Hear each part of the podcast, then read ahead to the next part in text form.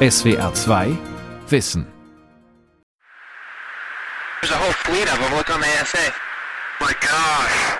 Die Besatzung eines US-Militärjets verfolgt ein dunkles, rundes Objekt, das sich offenbar mit hoher Geschwindigkeit über einer Wolkendecke bewegt. Das ist auf einem von drei unscharfen Schwarz-Weiß-Videos zu sehen, die das US-Verteidigungsministerium Ende Juni 2021 freigab und die unbekannte Flugobjekte zeigen sollen. In den Wochen vor der lange angekündigten Veröffentlichung heizte der frühere US-Präsident Barack Obama die Spekulationen über den Besuch von Außerirdischen kräftig an. There's footage and records of objects in the skies that we don't know exactly what they are. Es gebe Objekte am Himmel, von denen man nicht genau wisse, was sie seien. Unterm Strich habe ich keinen Hinweis für so einen berühmten außerirdischen Besuch mit einer fliegenden Untertasse. Aber ich schließe damit nicht außerirdisches Leben aus. Es wäre eigentlich, sage ich mal, auch Platzverschwendung in einem großen Weltall, wenn wir die Einzigsten wären. UFOs und außerirdisches Leben sind wir nicht allein im Universum von Dirk Lorenzen. Plötzlich waren sie wieder da. Die UFOs, die unbekannten fliegenden Objekte. Wenn sogar das US-Militär angeblich rätselt, was dahinter steckt, dann müsse doch an der Geschichte etwas dran sein, so eine weit verbreitete Meinung, und die Medien blähten die Story zusätzlich auf. Einer, der sich seit rund 50 Jahren mit UFO-Meldungen befasst, ist Hans-Jürgen Köhler. Er lebt bei Mannheim und betreibt die UFO-Hotline des zentralen Erforschungsnetzes außergewöhnlicher Himmelsphänomene, kurz CENAP. Hans-Jürgen Köhler und das CENAP sind seit Jahrzehnten die Instanz für UFO-Meldungen. Flugsicherung, Polizei und ESA verweisen aufgeregte Anrufer gerne dorthin. Als Jugendlicher in den 1970er Jahren faszinierten Köhler Berichte von UFO-Sichtungen und seitdem hat ihn das Thema nicht mehr losgelassen. Die vermeintlich sensationellen Videos aus dem Pentagon haben ihn enttäuscht. Wenn bei der US Navy dann herauskommt, dass wochenlang solche Objekte in der Nähe von einem Trainingsraum waren, wo die praktisch ihre Manöver durchziehen und dann nur so schlechte Bilder vorlegen können, dann sage ich mir, ähm, da stimmt doch irgendwas nicht. Keine hochaufgelösten Aufnahmen, keine Farbbilder, nur kurze, unscharfe Videos, die fast aussehen wie aus der Stummfilmzeit. Da mag etwas entlang geflogen sein, was die Piloten nicht einzuordnen wussten, aber ein Hinweis auf Besuch aus den Weiten des Kosmos sei das sicher nicht, dämpft Hans-Jürgen Köhler die Euphorie der UFO-Fans. Leute, legt doch endlich mal nach über wie vielen Jahrzehnten mal was Richtiges vor. Ich bin immer bar erstaunt, wenn dann die Ufologen da einen riesen Hype drumherum machen und dann schaue ich mir dieses Foto oder dieses Video an und sage, ja, ja, was ist es denn? Was sehe ich denn da? Dann sehe ich dann nur so ein äh, Teilchen, wo das so ein bisschen hin und her springt. Und da sind die alle vergnügt und begeistert. Und ich sage, ja, gehen. Die fliegenden Objekte zeigten sich interessanterweise immer nur über Militärgelände und wurden nie von zivilen Piloten gesehen. Unbekanntes Flugobjekt heißt hier wohl kaum außerirdisches Flugobjekt.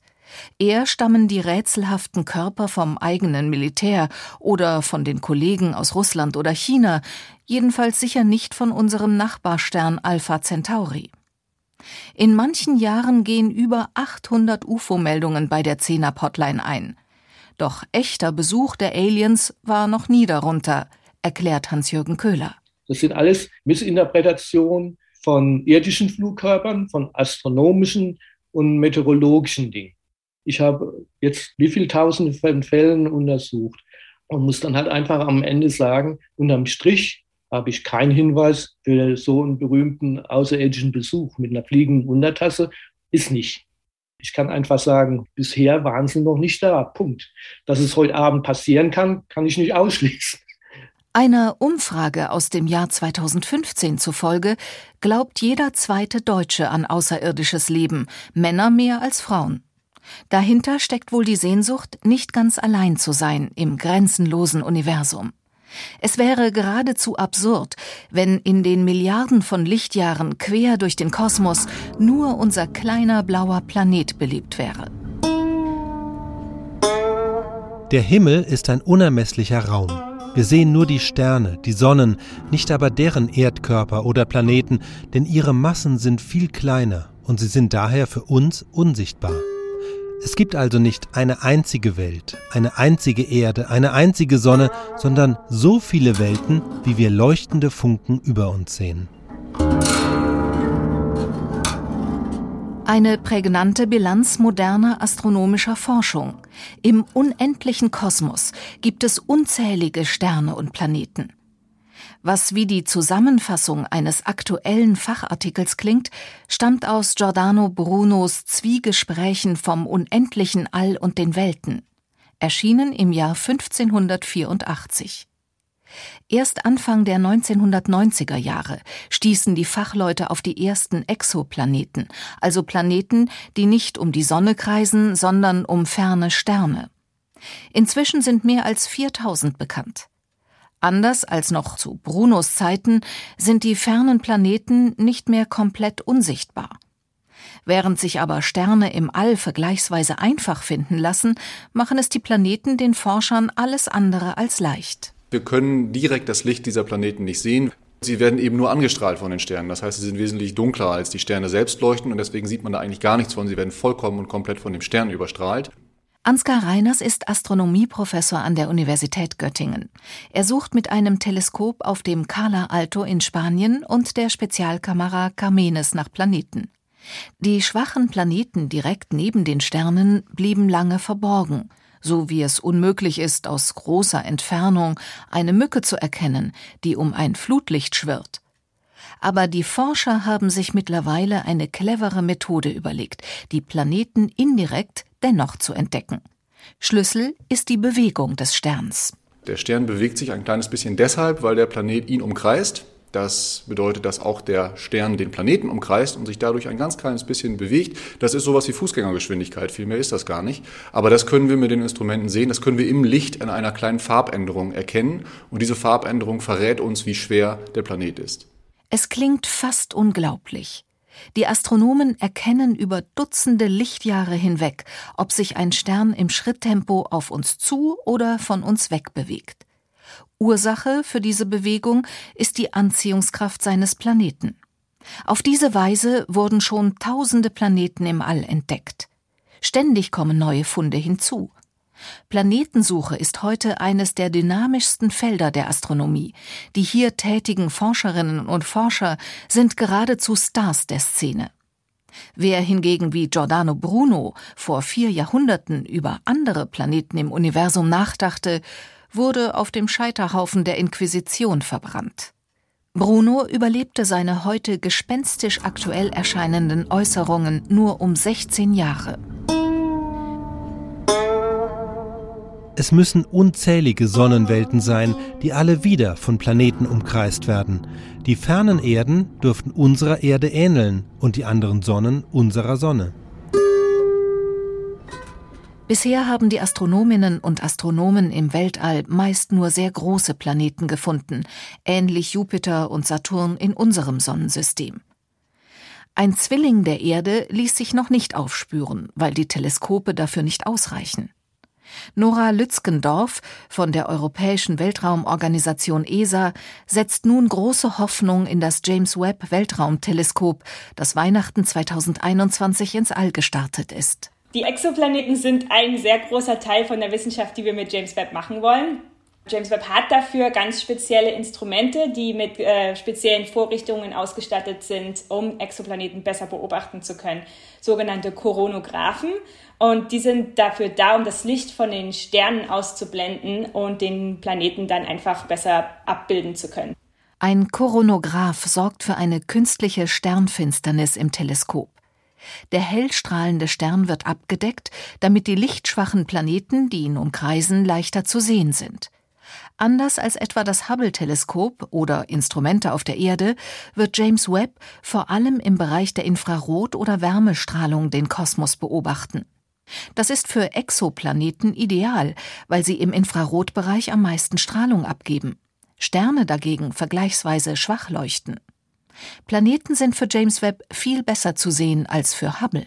Mit den wirklich sehr äh, leistungsfähigen Spektrographen, die wir haben, können wir uns auch die Exoplaneten-Atmosphären anschauen und deren Zusammensetzung und zu schauen, ob da äh, Leben möglich wäre oder sogenannte Lebensmarker vorhanden sind, die uns sagen, dass da vielleicht Leben drauf ist auf den Planeten. So wären auch die anderen Planeten bewohnt wie unsere Erde. Wenn nicht besser, so doch jedenfalls um nichts weniger und nichts schlechter. Entscheidend ist, ob ein ferner Planet in der bewohnbaren Zone um seinen Stern kreist. Der Abstand muss genau richtig sein, damit mögliches Wasser in flüssiger Form existiert. Ist der Planet zu nah am Stern, wird er regelrecht aufgekocht und das Wasser verdampft. Ist er zu weit entfernt, ist es zu kalt und der Planet eine tote Eiswüste. Leben wäre jeweils unmöglich. Schon haben die Forscher ein paar Kandidaten aufgespürt, auf denen flüssiges Wasser vorkommen könnte, und so wird die Planetensuche allmählich zur Lebenssuche. Allerdings wissen auch Ansgar Reiners und seine Kollegen und Kolleginnen nicht, wie das Leben auf fernen Welten aussieht. Bei der Suche setzen sie notgedrungen darauf, dass Leben an anderen Orten der Milchstraße ähnlich abläuft wie bei uns. Eine Sache, die das Leben auf der Erde verrät, ist sicherlich Chlorophyll, irgendwas Grünes. Wenn Sie also irgendwas Grünes sehen auf einem anderen Planeten, dann können Sie vielleicht davon ausgehen, dass dort Pflanzen wachsen. Vielleicht wächst da aber auch irgendein Stoff, der äh, lila ist oder irgendwie sowas, das, was, was wir auf der Erde nicht kennen. Wasser ist immer eins der Merkmale, nach denen gesucht wird. Kohlendioxid ist eine Spur, nach denen gesucht wird. Sauerstoff ist ein äh, Element, nach denen gesucht wird. Eben alles Analogien aus unserer Atmosphäre. Womöglich spürt das James Webb Weltraumteleskop Sauerstoff in der Atmosphäre eines Planeten auf, der einen fernen Stern umkreist. Ein solches Signal würde die Fachwelt elektrisieren, denn Sauerstoff könnte auf Leben hindeuten. Allerdings sind auch für James Webb nur Planeten bei recht nahen Sternen gut zu beobachten. Es wäre ein riesiger Glücksfall, stieße man in unserer kosmischen Nachbarschaft auf die mögliche Heimstatt fremden Lebens. Das wäre vermutlich nicht sehr hoch entwickelt und würde sicher keine UFOs auf den Weg schicken. Schließlich hat es auf der Erde über drei Milliarden Jahre bis zur Entstehung einer technischen Zivilisation gedauert. Leben ist bei uns uralt, Technik aber brandneu. Daher verfolgen manche Fachleute bei der Lebenssuche eine andere Strategie. Intelligent life could happen anytime. It's a matter of having good luck, looking at the right place in the sky. Intelligentes Leben könnte man jederzeit entdecken. Das ist reine Glückssache. Wenn man mit einem großen Radioteleskop bei der richtigen Frequenz an die richtige Stelle am Himmel blickt, könnte man heute Erfolg haben. With a large radio telescope tuned to the right radio frequency, we could succeed today. Die Grundidee von Frank Drake ist so einfach wie bestechend. Technische Zivilisationen haben Funkverkehr und senden Radio- und Fernsehsignale aus. Die sehen in Radioteleskopen deutlich anders aus als die Strahlung von Sternen und Gaswolken. Auf der Erde gibt es seit gut einem Jahrhundert Rundfunk. Die Radiowellen reisen für immer durch das All, schwächen sich dabei jedoch beständig ab. Aber im Umkreis von 100 Lichtjahren verraten die Radiowellen die Existenz der Menschheit. Technische Zivilisationen im All sind das große Thema im Leben des Frank Drake. Der amerikanische Astronom, der von Giordano Brunos Ideen inspiriert ist wie kaum ein anderer, philosophiert nicht über das Leben im All. Er sucht es seit mehr als 60 Jahren systematisch. My first experiment was called Project Ozma. We did search for two months in the direction of the two nearest stars like the Sun, and we didn't find anything. Als junger Astronom von gerade mal 30 Jahren hat Frank Drake 1960 etwas Unerhörtes getan. Er hat kostbare Beobachtungszeit an einem großen Radioteleskop nicht etwa dafür genutzt, um die Strahlung von kalten Staubwolken oder fernen Galaxien zu messen. Frank Drake hat beim Projekt OSMA zwei Monate lang die beiden nächsten sonnenähnlichen Sterne buchstäblich abgehört, in der Hoffnung, Funksignale außerirdischer Intelligenz zu entdecken. Die Suche im Kosmos blieb erfolglos, sorgte aber auf der Erde für heftige Reaktionen. My colleagues reacted in many ways. Manche Kollegen meinten, dass ein seriöser Wissenschaftler nicht nach Leben im All sucht. Das sei etwas für Spinner. Andere meinten, die Suche sei ein wunderbares Projekt, das man unbedingt fortführen müsse. Wieder andere hielten die Suche zwar für interessant, schätzten aber die Erfolgsaussichten als so gering ein, dass das Projekt Geldverschwendung sei, auch wenn es damals nur 2000 US-Dollar gekostet hat. Frank Drakes erstes Projekt war ein Meilenstein der Wissenschaft. Es war der Anfang der Bioastronomie oder Astrobiologie, also jener Teildisziplin von Astronomie und Biologie, die sich mit möglichem Leben im All befasst. Frank Drake regte die Gründung des SETI-Instituts in Mountain View südlich von San Francisco an. SETI steht für Suche nach extraterrestrischer Intelligenz. Die Kernfrage, die die Fachleute dort umtreibt, lautet, wie wahrscheinlich ist die Entstehung von Leben im Universum? Dass die Erde ein kosmischer Einzelgänger ist, will kaum jemand akzeptieren. Nach dem kopernikanischen Prinzip ist die Erde ein normaler, völlig durchschnittlicher Ort im All. Leben müsste also ebenso normal sein, fragt sich nur, wie normal? Der Raum ist unermesslich, er durchdringt alles und in ihm sind zahllose, unserer Erde ähnliche Weltkörper. Zahllos, wie von Giordano Bruno postuliert, werden die bewohnten Welten in unserer Milchstraße wohl nicht sein. Aber es gibt mindestens eine, das ist unsere Erde bleibt zu klären, wie viele der anderen gut 100 Milliarden Sterne in unserer Milchstraße über Planeten mit intelligentem Leben verfügen. Kann angesichts dieser Unzahl von Sternen unsere Sonne mit der Erde wirklich einzigartig sein? There are 10,000 detectable civilizations in our galaxy at the present time. That's very exciting. Frank Drake tippt, und es sei wirklich nur ein Tipp, betont er, dass es derzeit etwa 10.000 prinzipiell entdeckbare Zivilisationen in unserer Milchstraße gibt. Das ist zwar fast schon zahllos, aber noch immer nicht genug. It means the search is still very difficult because it means the nearest civilization is about 1000 light years away. Denn auch damit sei die Suche noch sehr schwierig, sei doch die nächste Zivilisation etwa 1000 Lichtjahre entfernt. And this is the hard part. Only one in 10 million stars will have a detectable civilization.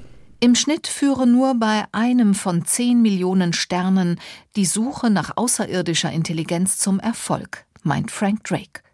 Es ist also die Suche nach der belebten Nadel im Sternhaufen. Die Signale, die Radioteleskope bei regulären Himmelsbeobachtungen empfangen, werden auf möglichen Beifang analysiert. Sehnsüchtig wartet der über 90-jährige Drake darauf, dass sich zufällig ein markantes Signal einer fremden Zivilisation in den Teleskopen verfängt. Irgendetwas, das sich nicht mit dem Verhalten von Sternen und Galaxien erklären lässt. Währenddessen geht seine Kollegin Cynthia Phillips am SETI-Institut anderen Fragen nach. Die Biologin sucht nicht nach Funksignalen von Zivilisationen, sie erforscht, wie wahrscheinlich es ist, dass sich Leben auf einem Planeten bildet. Life needs three main requirements. You need a proper energy source, you need liquid water and you need the right chemical elements. Leben braucht eine Energiequelle, also Licht oder Wärme. Es braucht flüssiges Wasser und die richtigen chemischen Elemente. Ohne diese drei Komponenten ist Leben nicht möglich. Umgekehrt scheint aber auch zu gelten, sobald diese drei Dinge zusammenkommen, ist Leben fast ein Automatismus, staunt Cynthia Phillips. We still don't know how life started here on Earth. Wir wissen immer noch nicht, wie genau das Leben auf der Erde angefangen hat, aber anhand der Fossilien sehen wir, dass es sehr schnell losgegangen ist. Die Erde ist natürlich bisher unser einziger bekannter Fall, aber unsere Funde hier und theoretische Überlegungen deuten an, dass das Leben sofort begonnen hat, als es möglich war. But it looks like at least here life started as soon as it was able auch wenn es sofort begonnen haben mag. Die Entwicklung des Lebens vollzog sich ganz langsam, über Milliarden von Jahren. Dennoch ist das für die Astronomen und Biologinnen eine faszinierende Erkenntnis. Auch in unserem Sonnensystem gibt es einige Orte, an denen für längere Zeit lebensfreundliche Bedingungen geherrscht haben oder womöglich noch immer herrschen. Cynthia Phillips begeistert sich vor allem für ein Objekt, das schon Galileo Galilei entdeckt hat. Dort gibt es Energie, die richtigen chemischen Stoffe und sogar flüssiges Wasser, wenn auch nicht in Form großer Meeresflächen an der Oberfläche. Cynthia Phillips setzt nicht etwa auf den Planeten Mars, sondern auf einen eisigen Mond. I mostly study Jupiter's moon Europa. Ich untersuche vor allem den Jupitermond Europa. Europa ist so faszinierend, weil er einen dicken Eispanzer an der Oberfläche hat und darunter einen riesigen Ozean aus flüssigem Wasser. Da gibt es mehr Wasser als in allen irdischen Meeren zusammen. Dort kommen auch die richtigen chemischen Stoffe vor. Mit der Energie allerdings ist es da draußen, fünfmal weiter von der Sonne entfernt als die Erde, schon schwieriger. Aber Europa wird durch die Anziehungskraft Jupiters und der anderen Monde etwas durchgeknetet. Dabei entsteht Reibungswärme. Ich halte Leben in diesen Ozeanen prinzipiell für möglich. Tatsächlich könnte es unter dem Eispanzer des Jupitermondes Leben geben, auch wenn dort völlige Dunkelheit herrscht. Schließlich fühlt sich das Leben auch auf dem Grund irdischer Ozeane pudelwohl, in brodelnden Lavaseen, im ewigen Eis und kilometertief im Gestein. Damit verglichen könnten die Bedingungen auf manch fernen Planeten geradezu idyllisch sein. Kohlenstoffhaltiges Material gibt es in unserer Milchstraße an allen Ecken und Enden in Hülle und Fülle, und es gelten dieselben physikalischen und chemischen Gesetze. Zutaten und Backrezept sind überall gleich. Entsteht dann auch überall der gleiche Kuchen, also ein bewohnter Planet? Im All gibt es unzählige Sonnen, um die alle ihre Planeten, Erden, Wasserwelten kreisen, so wie wir um unsere Sonne sieben Wandelsterne marschieren sehen. Was genau auf diesen anderen Planeten und Wasserwelten vor sich geht, werden auch die größten Teleskope nie zeigen können. Dafür sind die Exoplaneten zu klein und zu weit entfernt. Auch wenn die Sehnsucht groß ist, UFOs werden uns von dort kaum erreichen.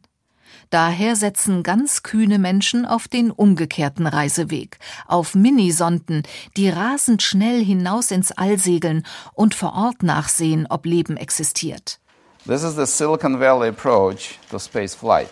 A fully functional space probe that can be held with two fingers and mass produced at the cost of an iPhone. Juri Milner hat die Initiative Breakthrough Starshot ins Leben gerufen, wörtlich Durchbruch Sternschuss. Der Internetunternehmer setzt auf die Silicon Valley Variante der Raumfahrt. Ein nur wenige Gramm schwerer Chip, kaum größer als eine Briefmarke, mit Kamera, Energieversorgung, Navigations- und Kommunikationseinrichtungen.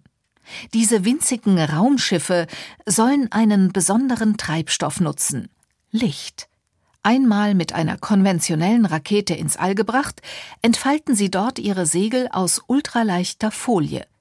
Ihr Wind ist dabei das Licht gigantischer Laser auf der Erde.